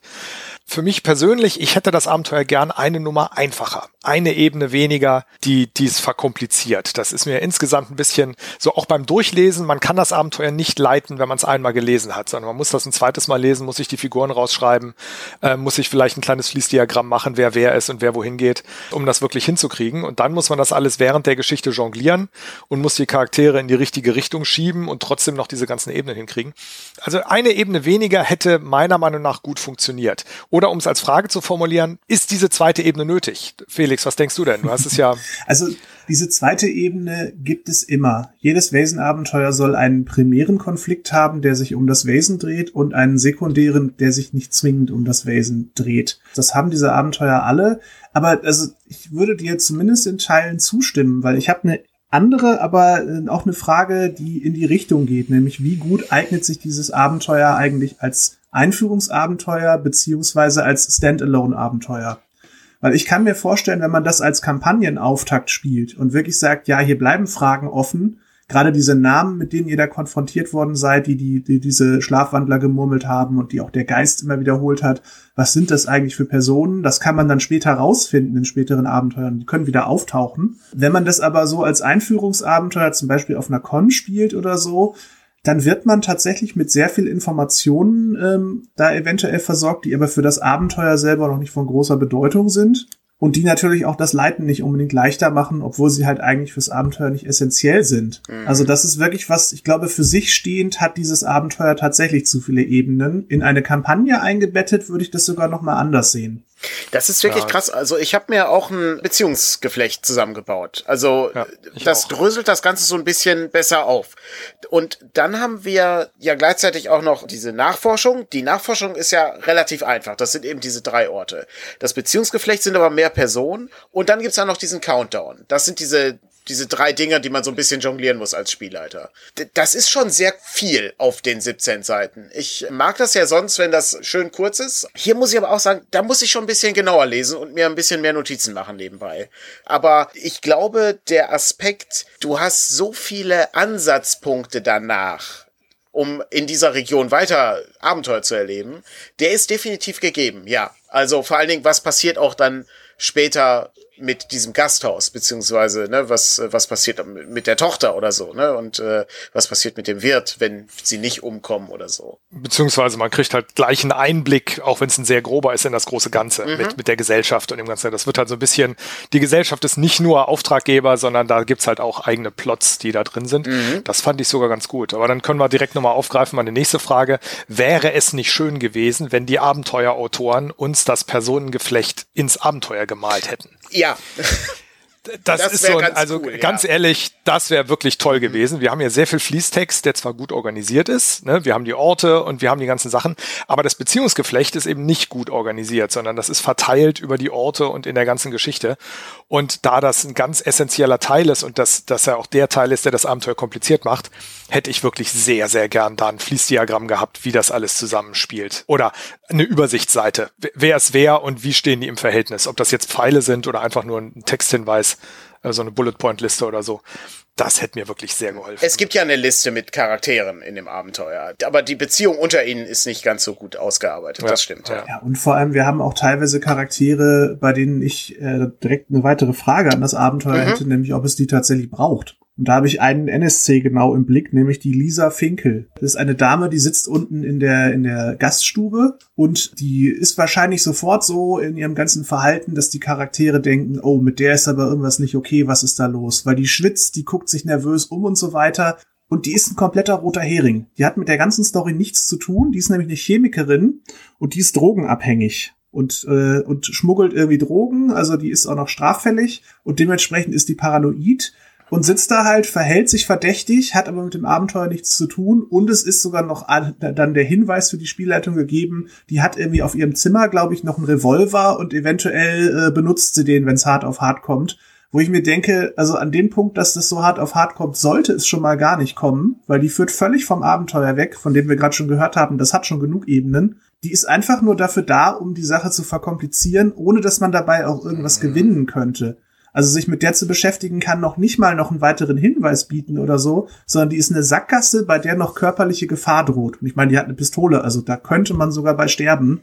Da, da verstehe ich wirklich nicht, warum die überhaupt drin steht. Also als äh, langjähriger Abenteuerautor habe ich da eine Idee, wie die da reinkommt. Nämlich, es wurde noch eine Figur gebraucht, man wollte ganz gern noch eine Waffe in die, ins Wirtshaus kriegen, damit die Charaktere irgendwie entweder das als Gefahr haben oder die Waffe selber benutzen können. Und äh, dann muss sich da natürlich eine komplizierte Geschichte zu ausgedacht werden, weil als vernünftiger Autor braucht man ja dann auch einen Hintergrund und bla bla bla. Und ich glaube, darüber ist das, also keine Ahnung, kann ich natürlich nur raten, aber das wäre so eine Vermutung von mir, dass da einfach jemand bestimmte Dinge unterbringen wollte und dann übers Ziel rausgeschossen ist. Also wäre eine Vermutung von mir. Macht's aber nicht besser. Also ich glaube, bei uns ist die unter ferner Liefen mal aufgetaucht und ähm, zuerst dachte ich mir, nee, da ist doch gar keiner mehr gewesen, aber doch eine, eine verschwitzte Dame, die irgendwie so ein bisschen drogenabhängig wirkte, die wurde mal erwähnt. Die haben wir aber völlig ignoriert. Ich möchte kurz darauf hinweisen, äh, dass äh, hier war mal jemand gewesen, ist natürlich auch sehr gut bei dem Spiel. Ähm, ja, wunderbar. Ähm, allerdings, ich sehe das ähnlich. Ich habe das auch als Frage äh, gehabt, ob das nicht zu viele NSC sind. Also du brauchst natürlich NSC für diese Schlafwandler-Szenen, das ist gut. Mhm. Und die falsche Fährte über Lisa Finkel, das ist zu viel. Wir haben ohnehin schon genug zu tun. Also ich bin mir absolut sicher, dass das als Spielgruppe, und Andreas, du hast es ja gespielt, ich habe das ja auch nur mhm. lesend erfahren, das Ganze, dass das ein, ein Faktor ist, wo du die ganze Zeit irgendwie herumrätselst, was ist denn mit den Figuren hier und was ist mit dem und was müssen wir jetzt als nächstes mhm. machen. Und das führt mich dann zu meiner Frage, und die haben wir ja auch schon in Teilen beantwortet. Ähm, es ist, glaube ich, sehr schwer herauszufinden, was da passiert, wenn man nicht die richtigen Hinweise zur richtigen Zeit zusammenfindet, oder? Mein Eindruck als Spieler war, wir kamen da an, dann hatten wir unseren Auftraggeber, der dann auch im Nichts verschwand, ja, der ging dann irgendwo hin und wir haben den nie wieder gesehen, äh, beziehungsweise ich glaube, nachdem er eingeschlafen war, ist er das nächste Mal erwähnt worden. Und dann saßen wir da unten und dachten uns, ja, was machen wir denn jetzt? So, ne, wir haben halt ein bisschen die Leute befragt, wussten dann aber auch nicht, wen wir befragen sollten so richtig, weil da haben wir halt einfach alle ein bisschen vollgequatscht. Da hatten wir dann auch gleich äh, die drogenabhängige Dame und so. Und dann lief es halt irgendwie so raus, so, naja gut, dann müssen wir jetzt halt irgendwie uns mal dieses Schattentheater angucken. Dafür sind wir ja hier, weil wir ja auch mitgekriegt hatten, dass die äh, Sophia das, das gern dann auch zeigen möchte, auch wenn es geheim ist und so. Und dann haben wir uns das halt zeigen lassen und dann kam dann der große Bruch, wo dann auch einiges erzählt wurde. Mhm. Aber da war es dann auch bei uns so, dadurch, dass das alles auf Englisch war und ähm, der Spielleiter nicht aus dem Stehgreif das Handout übersetzen wollte, hat er uns das halt in die Hand gedrückt, damit wir selber lesen, was in dem Theaterstück passiert. Und da haben wir dann halt eine Viertelstunde gelesen. Also um zu kapieren, was da passiert ist, wo der Bruch herkommt und wer du ist und so. Und wir so ein kleines bisschen den Eindruck hatten, wir wissen jetzt hier grob, in welche Richtung das geht, wer sich hier an wem rächen will, was ja sogar noch Falscheinschätzung war da vergingen einfach 20 Minuten. Und dann haben wir das noch diskutiert und am Ende sagte der Spielleiter so, Leute, ihr habt da zu lang rumgemehrt, deswegen habe ich ja mal ordentliche Daumenschrauben angezogen und deswegen ist das zum Schluss auch so wahnsinnig eskaliert und ihr wart fast alle tot. Und das fand ich wahrhaftig auch ein bisschen ungeschickt, weil dieses, das Handout selber, das ist dann auch meine große Frage, die Handouts, da kommen wir gleich noch zu. Mhm.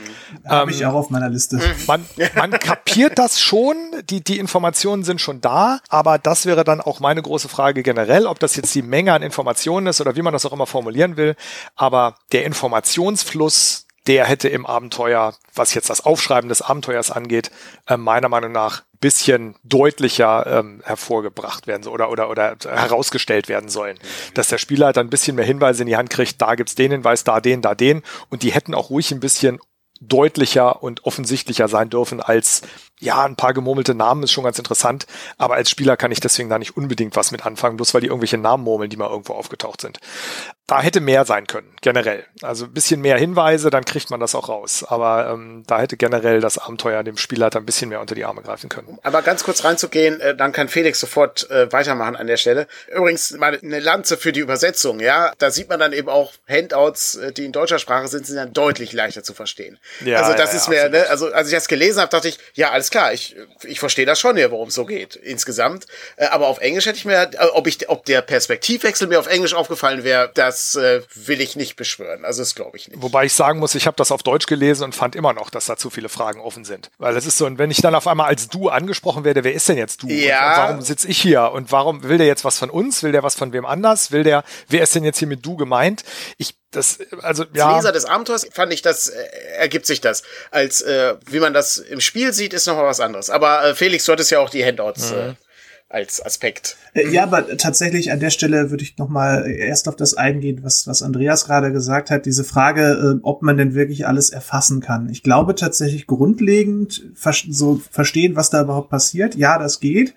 Wobei das halt ein, ein großes Problem für mich hat, das habe ich äh, gerade ähm, schon angedeutet. Also ich sagte, mir gefällt es gut, dass die Hinweise häufig auch an mehreren Stellen zu finden sind aber es gibt halt einen Punkt äh, bereits in der Konf oder erst in der Konfrontation. Das heißt also, wenn man wirklich am Ende rausgefunden hat, man hat es hier mit so einem Draug zu tun und man muss die Gebeine jetzt umbetten, dann gibt's noch mal so eine Möglichkeit, dass die Charaktere so eine Vision haben, die relativ viel erklärt. Die kommt aber erst sehr, sehr spät im Abenteuer. Das ist tatsächlich was, die würde ich vielleicht als Spielleiter umpositionieren, weil die ist tatsächlich ganz gut geeignet, so ein paar Zusammenhänge zu, äh, zu begreifen, weil man Dinge nachfühlt, die im Leben dieses Geistes passiert sind und man vielleicht darüber auch dann den Hinweis geben könnte, hey, der hält euch für andere Personen. Das funktioniert leider erst dann viel zu spät im Abenteuer, weil dann ist man eigentlich schon im Finale und jetzt geht's gar nicht mehr darum, Sachen zu verstehen, sondern Probleme zu bereinigen. Und an der Stelle auch mal, wir haben ganz am Anfang schon darüber gesprochen, so dieser Metaplot. Das ist tatsächlich auch eine Frage, die ich an das Abenteuer mhm. habe. Warum deutet man auf diesen Metaplot hin, und gibt dann noch nicht mal der Spielleitung eine wirkliche Auflösung dieses Metaplots. Das ist leider was, was ich diesem Spiel, was ich ansonsten sehr, sehr gerne mag, nicht nur in dem Abenteuer, sondern auch an einigen anderen Punkten so ein bisschen zum Vorwurf mache, dass da gesagt wird, ja, in der Vergangenheit, da ist äh, kurz bevor die Gesellschaft zerbrochen ist, ist irgendwas ganz Besonderes passiert und so. In diesem Abenteuer wird auch angedeutet, ja, da sind Rituale durchgeführt worden, die sollen jetzt 50 Jahre später quasi die ganz Skandinavien erschüttern und so. Und dann wird der Spielleitung aber nicht gesagt, um was es da geht, sondern es wird nur angedeutet. Und das macht es mir halt dann auch als Spielleiter schwer, auch im Nachgang darauf einzugehen, weil ich eigentlich auch nicht Bescheid weiß. Und das ist halt wirklich was, gerade diese Sachen, die schwer rauszufinden sind, die beziehen sich ja häufig darauf, was hat der Geist in der Vergangenheit da erlebt, das waren Mitglieder der Gesellschaft, die ihn verraten haben und die ihn offensichtlich auch irgendwie präpariert haben. Also das, das ist zum Beispiel auch schwer rauszufinden dass der tatsächlich jetzt wieder spukt, weil man vorher mit diesem Ritual dafür gesorgt hat, dass der 50 Jahre später ähm, in seiner Ruhe gestört wird. Das ist so eine Info, die kann ich schwer transportieren. Und ich weiß als Spielleiter selber noch nicht mal, was hat es damit eigentlich auf sich. Da bräuchte ich klarere Infos oder ich muss halt wirklich sagen, das ändere ich irgendwie ab und lasse es weg. Mhm, wobei uns das, das uns gar nicht so gestört hat beim Spielen. Das war dann, wir haben das halt einfach hingenommen, dass der jetzt aufgetaucht ist. Ich glaube, wir haben es darauf hingenommen, dass wir als Gesellschaft da wieder aufgetaucht sind. Das war dann unsere Vermutung. Ne, dass der hat halt da ruhig rumgelegen, bis wir in, ne, die Gesellschaft wieder zu ihm getragen haben und seitdem spukt er so ein bisschen mehr.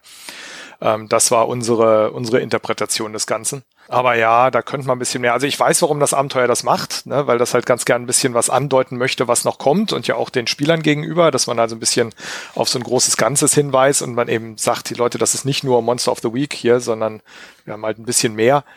Verstehe ich den Drang, hätte man aber wahrhaftig ein bisschen besser umsetzen können. Irgendwie ein bisschen bisschen gezielter oder, oder weiß ich nicht was, irgendwie noch einen Ausgang aus dem Abenteuer oder dem Spielleiter mehr erklären. Also gerade so. dieser Aspekt mit der Vision, das ist wirklich ein Punkt. Den habe ich auch so gelesen und dachte mir, äh, ja, das ist, äh, ist eigentlich eine ganz gute Art, um Hinweise zu geben. Aber dass der dann tatsächlich relativ spät kommt, äh, ist mir gar nicht so aufgefallen. Das ist, äh, das stimmt, ja. Das ist halt der Zeitpunkt, wo man nicht mehr nachforscht, sondern wo schon die Action beginnt. Da sind weitere Hinweise gar nicht mehr nötig, weil man ist längst dabei, es eskaliert gerade alles, der Geist wird immer aggressiver, man merkt hier, die Uhr tickt richtig. Jetzt müssen wir aktiv werden und müssen was tun, sonst geht uns hier alles, äh, fliegt uns alles um die Ohren. Da braucht man dann nicht noch mehr Hinweise, an denen gerätselt Mhm. wird. Das ist übrigens auch noch eine gute Szene eigentlich. Also das eskaliert wirklich ordentlich am Ende. Das darf man nicht vergessen. Ja, das ist Absolut, wirklich ja. toll. Wäre ja noch eine Frage ans Abenteuer. Im Abenteuer wird beschrieben, dass diese Schlafwandler versuchen, die Charaktere auf den Dachboden zu drängen, um dann das Gasthaus anzuzünden, damit die da oben verbrennen. Und es wird aber nirgendwo beschrieben, wie die das machen sollen. Also mir, mir fällt doch einfach überhaupt nichts ein, wie das klappen sollte. Weil die Leute, ich meine, klar, wir haben uns schon ein bisschen durch die Gegend drängen lassen, aber dann versucht man halt aus dem Fenster zu klettern oder sonst irgendwas. Also warum man sich da auf den Dachboden hetzen lassen sollte, ist mir völlig unklar. Ich meine, auf der anderen Seite, die probieren es halt und es klappt nicht. Das hat ja auch was für sich. Ähm, und wie gesagt, bei uns war es dann auch so, dass wir dann sehr lang rumgerätselt haben und dann hing schon überall Eis an den Wänden und so. Und dann hat der Spielleiter gesagt, so Leute, ihr seid mir jetzt zu lahm, jetzt geht's hier richtig los. Und als wir dann runterkamen, rannten dann die ganzen Schlafwandler schon rum und haben angefangen, äh, den Gastraum anzuzünden. Und oben war aber noch Sophia. Und äh, dann ein paar sind wieder hochgerannt und haben versucht, die zu retten. Und ich habe halt versucht, diese Schlafwandler irgendwie wegzukriegen. Und als sie mich dann angegriffen haben, habe ich mich dann auch wirklich gewehrt. Also auch mit, ne, auch auf die Gefahr hin. Wir haben gesagt, okay, die sind eh hinüber, ne, weil die jetzt hier schlafwandeln, lassen was, ist egal. Und dann waren zwei Würfelwürfe, die so fantastisch waren, dass ich einfach tot war mit zwei Angriffen. ne, fünf Würfel, drei Sechsen, ich hatte nichts entgegenzusetzen. Und das ist noch jemandem so gegangen, der mich dann da rausziehen wollte, ähm, der auch mit irgendwie einem Würfelwurf so richtig einen verknallt gekriegt hat und dann weg war. Und dann war das Abenteuer für uns halt vorbei, weil zwei von vier Leuten tot waren. Und äh, dann hat, haben wir das dann da an der Stelle quasi erzählerisch beendet, ne, dass die anderen halt sich eine, äh, eine Kutsche schnappen und abhauen und dann hinten alles in Flammen aufgeht. Tat uns alles sehr leid, ähm, aber war dann halt an der Stelle, waren zwar haftig ein paar Würfelwürfe, die das Abenteuer dann sehr schnell beendet haben. Ja, aber es ist auch eine gute Szene. Ist auch nur, war, war auch eine gute Szene, ne? Es war so ein, so ein, genau. Kam dann hinterher halt die Erklärung, dass wir sozusagen rumgetrödelt hätten, was wir als Spieler natürlich nicht so empfanden, weil wir einfach gar nicht wussten, worum es geht. Und die Doom Clock, die wurde am Anfang während der Regelerklärung mal erwähnt.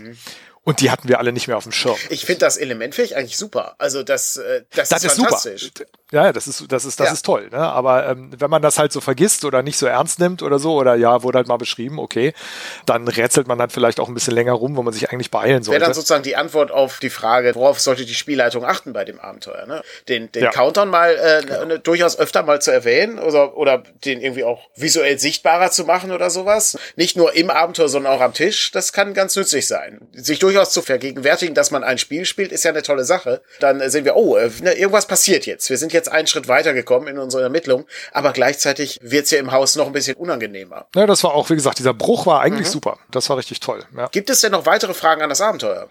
Ja, wir haben ja gerade schon die Handouts angesprochen. Ja, ja. Ich weiß, in dem Moment, wo man Handouts in Investigativabenteuern erwähnt, dann wird die Hälfte des Publikums sagen, ja, ja, und die andere Hälfte wird sagen, nein, nein, nein, nein, das ist Quatsch.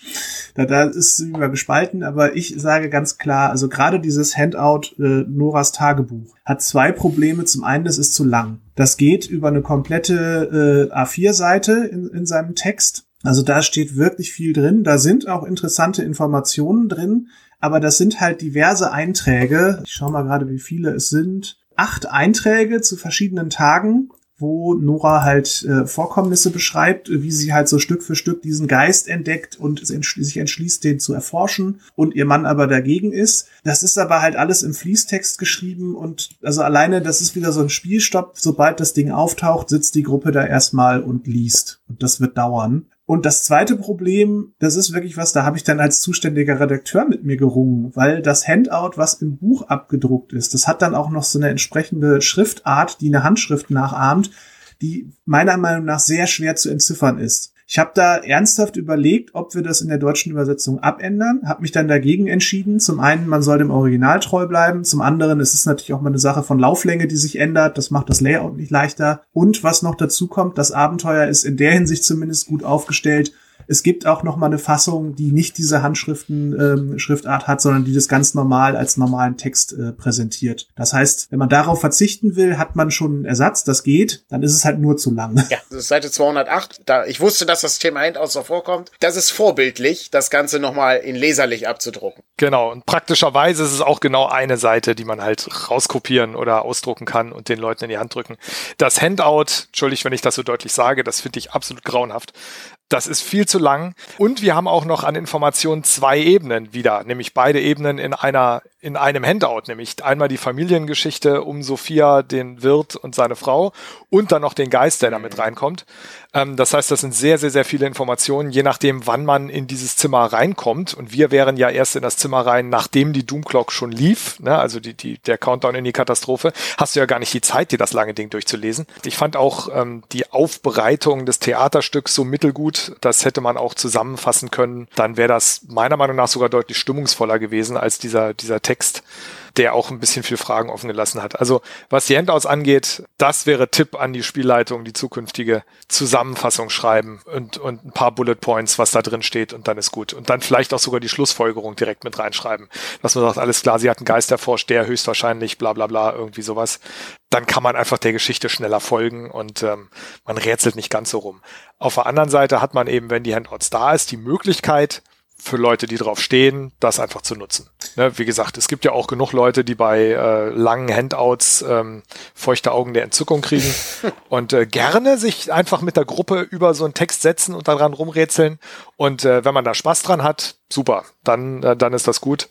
Ähm, ich nicht mehr. Ich bin dazu zu alt. Ich habe keine Zeit für den Kram. Es ist, es ist echt. Also mein persönlicher Tipp für solche Handouts, fasst sie kurz zusammen und vor ja, allem ja. fasst sie kurz zusammen irgendwie auf einer Karteikarte oder so, die ihr dann, äh, also und gebt die Inhalte nicht selber wieder, sondern gebt sie an die Person, deren Charakter dieses Handout äh, im Spiel liest. Und dann kann die Person quasi vom Blatt hochgucken und den anderen sagen, hey, hier steht das und das und das drin. Weil wenn man sich das so in der Filmszene vorstellt, würde da ja auch nicht jemand sitzen und würde das laut vorlesen, sondern würde da drüber gucken und dann sagen, ach Leute, guck mal, das und das und das habe hab ich jetzt gerade rausgefunden. Dann kann sogar noch eine Person am Spieltisch da so ein bisschen glänzen und kann das cool inszenieren. Das ist eine gute Sache und da kriegt man auch alle wichtigen Infos dann rein. Also das finde ich auch völlig ausreichend. Aber Lob an das Abenteuer, dass man das Handout sowohl so als ja, ja. auch so rausgeben kann, je nach, je nach Vorlieben De der Gruppe. Ne? Definitiv. das ist schon. In dem Zusammenhang zum Thema Änderungen. Also wenn wir keine weiteren Fragen mehr haben, können wir ja dann schon in den nächsten äh, Bereich übergehen und dann kommen wir auch schon zum Schluss des Ganzen. Äh, ganz winziger Punkt, ein, ein gelungenes Handout, finde ich, muss man hier erwähnen, und zwar das Einla äh, Einladungsschreiben.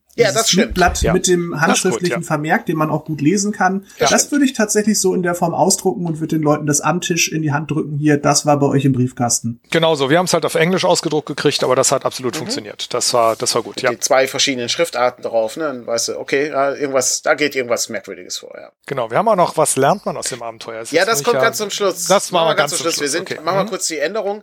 Ähm, also Handouts haben wir schon erwähnt, habe ich auch natürlich aufgeschrieben und natürlich der Klartext. Ich würde ansonsten, äh, würde ich nur Tipp für die Spielleitung, beziehungsweise vielleicht auch für die, für den Spielabend an sich, das Beziehungsgeflecht irgendwie sichtbar machen. Das kann, äh, kann ganz nützlich sein. Also vielleicht mit Karteikarten oder so. Das ist nicht schlecht, wenn man sich da gerade in der Vorbereitung so ein bisschen mit beschäftigt hat, wie die Figuren so zusammenhängen. Also gerade der Aspekt, dass der Drauger eben äh, den Wirt für den Großvater des Wirts hält, äh, nicht Sami, sondern Pyri das ist so ein Aspekt, das könnte wichtig sein, genauso wie die Beziehung ist mit der Tochter und der Mutter und dann ähm, behält man da besser die Übersicht, fand ich. Also was ich wahrhaftig ändern würde, wenn ich denn die Energie dazu hätte, das ist ja immer so eine Frage. Wenn ich ein Abenteuer lese, möchte ich jetzt nicht zu tief eingreifen. Aber ich würde wahrhaftig überlegen, ob ich die, die komplette eine Konfliktebene rausschmeiße. Aus dem Sami keinen unsympathischen Widerling mache, sondern einen äh, leicht genervten Pragmatiker, der eine Träumerin als Tochter hat und äh, immer wieder ihr ins Gewissen reden muss, dass er nun auch Arbeit zu erledigen ist und auch dieses Haus doch so verfällt und ob sie nicht einfach mal mit ein bisschen mehr arbeiten und ein bisschen weniger an ihrem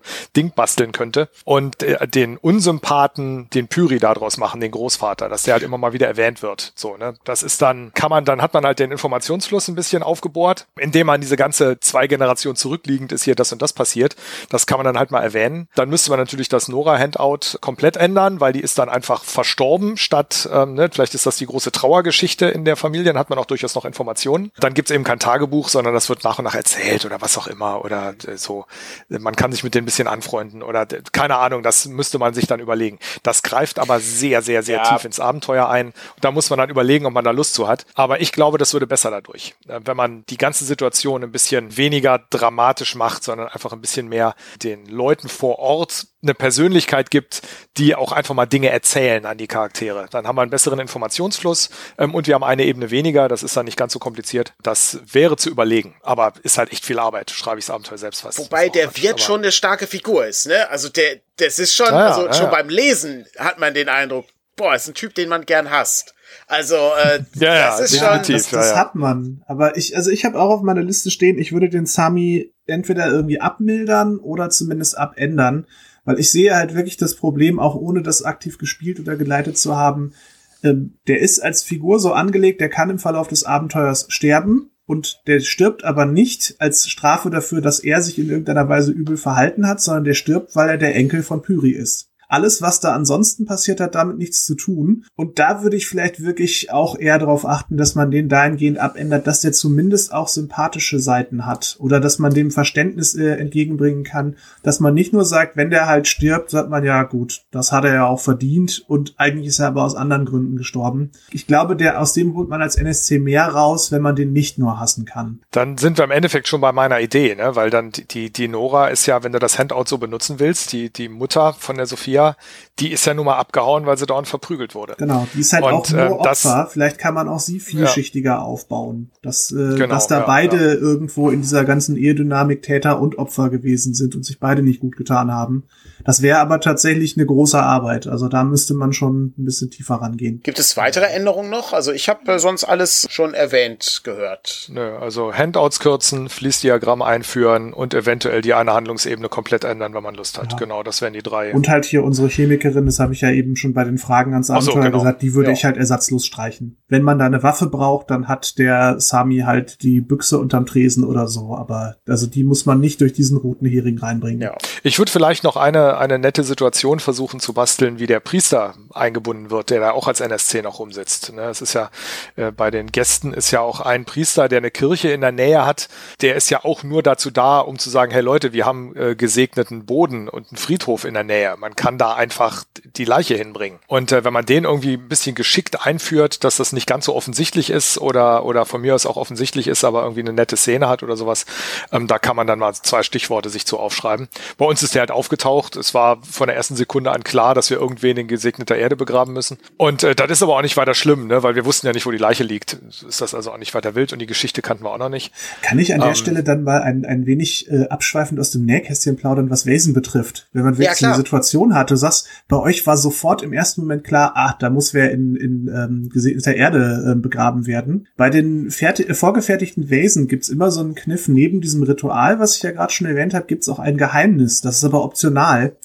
Und das ist immer noch eine Zusatzinformation zu dem ähm, eigentlichen Ritual. Die kann man benutzen oder auch nicht, weil die macht natürlich das Abenteuer schwieriger zu lösen. Wäre aber bei euch zum Beispiel prädestiniert gewesen, wenn ihr sofort sagt, ach, da muss wer in geweihter Erde bestattet werden, dann hätte der Draug da den, den besonderen Kniff, ja, man kann den auf dem Friedhof in geweihter Erde ähm, bestatten, aber man muss ihn zum Beispiel vorher einmal quasi, ich glaube, ich glaub, dreimal über die Friedhofsmauer getragen haben, bevor das funktioniert. Oh, okay. Hm. Das wäre Oh, natürlich geil, was, ja, da muss man mit gut. aufpassen, nicht, dass man das an der falschen Stelle anbringt, wo halt eigentlich schon Ja. das Finale läuft, aber das ist halt so eine, so eine Sache, mit der man gerade bei etwas äh, länger laufenden Abenteuern spielen kann, dass man glaubt, ach, wir haben ganz simpel das Ritual entdeckt und dann stellt man fest, ah, uns fehlt aber noch die eine wichtige Komponente und es funktioniert noch nicht. Sehr gut, ja. Sehr kreative Lösung, um mit dem Problem fertig zu werden. Ne? Im Gegensatz Mhm. zu, äh, ich äh, hau die Trefferpunkte runter. Ne? Genau. Ja, wobei, also das ist ja auch in dem Abenteuer kein Problem gewesen. Ne? Also wir haben zwar geahnt, dass die geweihte Erde oder die Kirche irgendwie eine Rolle spielt, dass wir da wen begraben müssen. Keine Ahnung, vielleicht ist das auch so ein bisschen retro, weil ich dann ja wusste, dass es ein Geist ist. Ne? Das, das war wahrscheinlich nicht von der ersten Sekunde an klar, das ergab sich dann irgendwie. Aber dadurch, dass wir ja nicht wussten, wo er liegt, ist ja das Problem, also das, das Abenteuer ist ja deswegen nicht abgekürzt, sondern wir hatten halt schon eine Lösung im Blick, ähm, aber trotzdem mussten wir erstmal lösen, wer ist denn überhaupt der Geist, wo könnte der liegen und wieso ist der nicht in geweihter Erde begraben worden. Und äh, den muss man dann ja auch erstmal in diesem Erdkeller finden, der übrigens nicht unter der Taverne ist, für diejenigen, die das Abenteuer noch nicht kennen, sondern der liegt außerhalb. Das heißt, man hat da um die, äh, um das Wirtshaus drumrum hat man dann so einen Schuppen und so einen kleinen Garten und eben auch diesen Erdkeller. Da muss man halt auch erstmal hin, weil es regnet ja in Strömen und erstmal ist man nur im Wirtshaus und alle wichtigen Orte sind da drin. Insofern ist das eh so ein bisschen außerhalb und man kommt dann erst zum Schluss hin. Also das Abenteuer wird nicht ruiniert, wenn man das am Anfang weiß. Sehr gut. Dann äh, kommen wir zum Ende. Ich habe jetzt, äh, was die Änderungen äh, angeht, äh, habe ich jetzt etwas vorgegriffen. Äh, normalerweise hätten wir ja vorher noch uns darüber unterhalten, was man daraus lernt. Aber da wir gerade mit den Fragen und den Änderungen schon so Hand in Hand gegangen sind, dachte ich mir, es macht Sinn, diese beiden Dinge zu verknüpfen. Äh, so äh, sklavisch müssen wir uns ja nicht an den Aufbau hier halten. So äh, bleibt zum Schluss die Frage, was lernen wir aus diesem Abenteuer? Andreas, was lernen wir aus dem Abenteuer? Also ich habe wahrhaftig drei Punkte. Der kürzeste und einfachste ist, man lernt, wie Wesen so sind. Mhm. Ich finde, das ist als, als Einführung, wie ist die Struktur von so einem Abenteuer und was gibt's zu beachten, wenn man folkloristische, schwedische oder nordische Wesen bekämpfen muss in irgendeiner Form und wo ist die Gefahr oder sowas, ist das eine ziemlich gute Einführung, weil erstmal so ein Rachegeist kennt halt jeder, der auch sich nicht mit äh, äh, skandinavischer Folklore auseinandergesetzt hat. Ähm, wir haben eine sehr, äh, sehr schöne Stimmung da und man kriegt den Aufbau sehr gut gesagt und man kriegt sogar noch kleine Andeutungen von Verschwörungen in der Zukunft. Das finde ich prinzipiell ganz geschickt gemacht in, mit den Einschränkungen, die wir erwähnt hatten. Ähm, als zweiten Punkt hatte ich auch sehr kurz. Dieses Abenteuer kann man, wenn man da was draus lernen will, finde ich am besten nutzen, indem man es erst als Spieler spielt und dann hinterher durchliest. Dann sieht man nämlich eventuell, was man selber erlebt hat, was gut funktioniert hat und was nicht und man kann sich hinter den Aufbau angucken. Und wenn man dann hinterher professionell mal ein Abenteuer schreiben will, hat man direkt Ansatzpunkte, was man vielleicht besser machen würde oder anders machen würde, wie zum Beispiel so ein Fließdiagramm. Mhm. Und als wichtigsten Punkt habe ich der Abenteueraufbau als solches. Da kann man wirklich eine Menge draus lernen. Wir haben also prinzipiell erstmal so eine zeitliche Abfolge von Einladung, Mysterium, Konfrontation, was auch sehr offen im Abenteuer angesprochen wird, dass das der klassische Aufbau von so einem Wesen-Abenteuer ist. Ne, also die Einladung zur Geschichte, das ist dann halt diese diese Einladung zu dem Schattentheater mit dem Kommentar drunter. Wir haben das Mysterium selbst, nämlich man rätselt erstmal rum, worum geht's denn hier eigentlich? Und dann zum Schluss haben wir die Konfrontation, die Action, das Gefährliche, zusammen mit der, mit der Doom Clock, ne, mit dem Countdown in die Katastrophe. Das ist, eine, ist ein sehr schöner Aufbau. Und dann der Aufbau sonst auch, dass wir diese, die, die Konflikte einzeln aufgelistet haben, die Orte, die man ansteuert, einzeln aufgelistet haben und die den Countdown in die Katastrophe einzeln aufgelistet haben. Das ist auch eine schöne Struktur. Da kann man für seine eigenen Sachen, wenn man sowas strukturiert, wahnsinnig viel draus lernen, wenn man sich das mal so anguckt. So funktioniert ein gutes Horrorabenteuer. Fand ich sehr schlau. Welche Dinge hast du gelernt, Felix, aus diesem Abenteuer? tatsächlich ein paar der Punkte möchte ich jetzt gar nicht wiederholen, weil Andreas die einfach schon gut zusammengefasst hat. Ich finde, was, was das Abenteuer auf jeden Fall auch gut vermittelt, ist, wie man die Stimmung an einem Ort beschreiben kann. Also tatsächlich diese ganze Kombination aus dieses Gasthaus, das total verfällt und der, der Kumpel von Wirt erzählt einem aber, das ist eigentlich komisch, weil der Wirt ist doch so fleißig und kümmert sich eigentlich gut um alles und trotzdem, das wird halt auch an vielen Stellen immer wieder, ähm, ja, also da werden Tipps für die Spielleitung gegeben, woran man das so festmachen kann. Eben es tropft durch die Decke und da ist, äh, da zieht das Moos die Wände hoch und so. Also es wirkt halt wirklich alles sehr heruntergekommen. Gleichzeitig gewittert es draußen. Es wird auch direkt beschrieben, der Kutscher setzt einen ab und sieht dann zu, dass er ganz schnell weiterkommt. Und man weiß sofort, wir sind jetzt hier auch erstmal in Anführungsstrichen gefangen.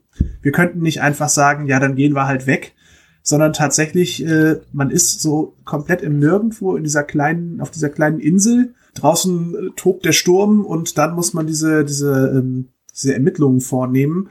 Das ähm, vermittelt, glaube ich, sehr, sehr gut die Stimmung, die an dem Ort vorherrscht. Und wie ich auch schon mal vorher gesagt habe, ich finde es einfach ein sehr schönes Lehrstück, ähm, dass ein Abenteuer sich nicht über weite Landstriche ähm, erstrecken muss, sondern dass manchmal ein einzelnes Gebäude mit ein paar Räumen völlig ausreicht, um die ganze Zeit was zu tun zu geben. Das haben wir auch schon mehr, jetzt mehrfach angesprochen. Die Chance, dass da irgendwann Leerlauf auftritt, ist eigentlich eher klein. Also da wird man nicht immer stehen und sagen, ja, was soll man denn jetzt machen? Weil eigentlich ist da alles proppenvoll mit Hinweisen und NSCs da gibt's wahnsinnig viele Möglichkeiten zu interagieren. Und das ist ein ganz schönes Paradebeispiel dafür, dass es eben nicht immer eine Überlandreise sein muss oder drei verschiedene Städte, die man besucht, sondern manchmal kann es ganz klein funktionieren. Und äh, trotzdem ist der Aufbau gleich. Wieder genau. drei Orte, die man aufsuchen kann, mit Hinweisen und so, Personen, die da sind. Das stimmt, ja. Finde ich auch.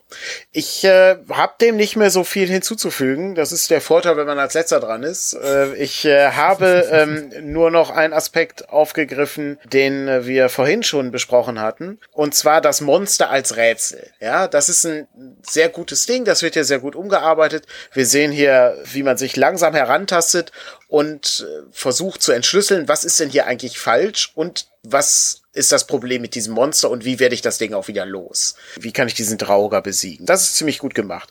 Das andere, was ich auch sehr schön finde und was man hier auch lernt, ist so ein bisschen diesen Umgang, Probleme zu verursachen, die nicht im Grunde mit Kampfsituationen zu lösen sind. Das geht so Hand in Hand mit dem Rätselmonster.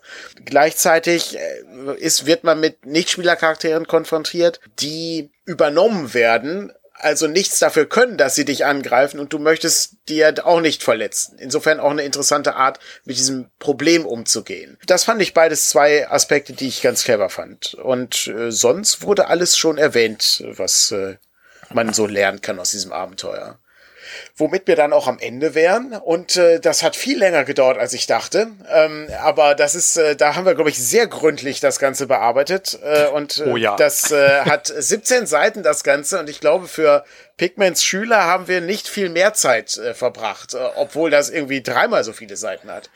Ja, aber Pigments Schüler haben wir auch dreimal aufgenommen, ja, weil recht. zweimal Schrott war und wir zu viel, zu viel Kram rein. Ja, da hast du recht. Da hast du okay, recht. Ist, ja.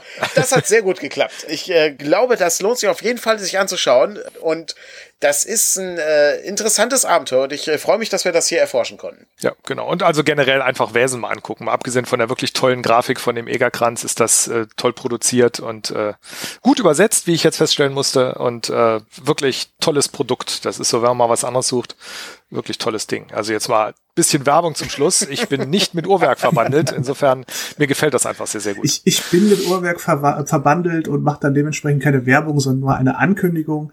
Es wird demnächst dann auch der erste Szenarienband in Übersetzung ähm, erscheinen, in dem vier Abenteuer drin sind, die im Aufbau diesen ja auch alle ähneln, weil eben diese Struktur, die wir jetzt ja schon so ein bisschen erläutert haben, bei den Wesen-Abenteuern immer gleich abläuft, die aber thematisch und auch geografisch in ganz andere Richtungen gehen. Da sieht man nochmal sehr schön, was Wesen so alles ausmachen kann.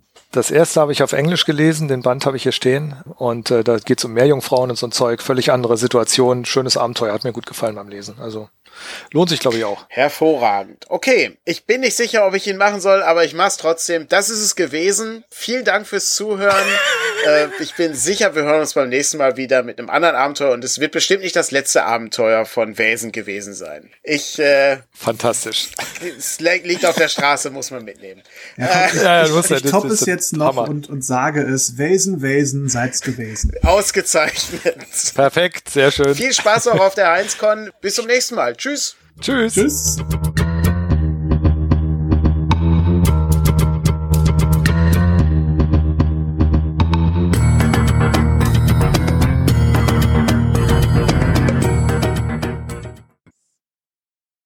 Intro und Outro entstammen dem Stück Solencia Library, das unter Creative Commons Attribution 4.0 International Lizenz steht. Und das Ganze hat der Künstler Art of Escapism gemacht und kann auch im Free Music Archive gefunden werden. Es lohnt sich reinzuhören, er hat nämlich noch zahllose andere Titel, die man kostenlos herunterladen und anhören kann. Ein Link dazu gibt es in dem Beitrag zu dieser Podcast-Folge. Auch auf die Lizenz gibt es einen Link. Und ich bin ganz froh, dass ich diesmal nur einen englischen Track vorlesen musste und keinen französischen. Da fällt die Aussprache ein wenig leichter. Aber nur ein wenig. Bis dahin, tschüss.